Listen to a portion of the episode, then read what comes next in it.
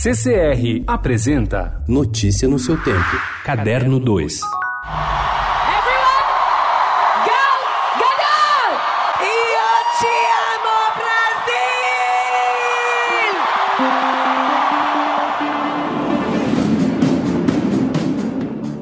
Gal Gadot teve uma passagem triunfal por São Paulo.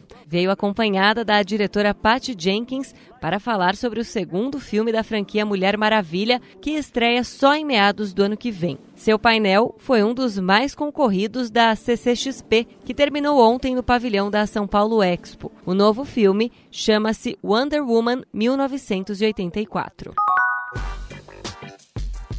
Com dois meses de atraso por falta de recursos, o Festival do Rio, talvez menor, mas com muito orgulho, estende o tapete vermelho e inicia mais uma edição. O filme de abertura é Mulherzinhas, baseado no livro famoso de Louise May Alcott. Coube a atriz e diretora Greta Gerwig recontar a história das quatro filhas de uma dama sulista que tem de assumir o encargo de manter a família unida enquanto o marido combate na guerra civil.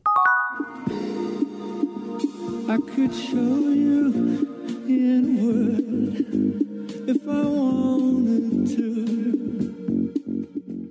O endereço de Coco Chanel no número 31 da Rue Cambon marcou uma época de ouro da moda francesa. Era ali que ficava o apartamento da estilista no segundo andar, entre o seu estúdio de criação e o ateliê de alta costura. E que rolavam também os desfiles mais incríveis de Paris. No primeiro desfile da coleção Métier d'Art, apresentado na quarta, a nova diretora criativa Virginie Viat decidiu reproduzir ambientes do antigo apartamento de Chanel, onde seu antecessor Karl Lagerfeld morto em fevereiro, brilhou muitas vezes com apresentações espetaculares.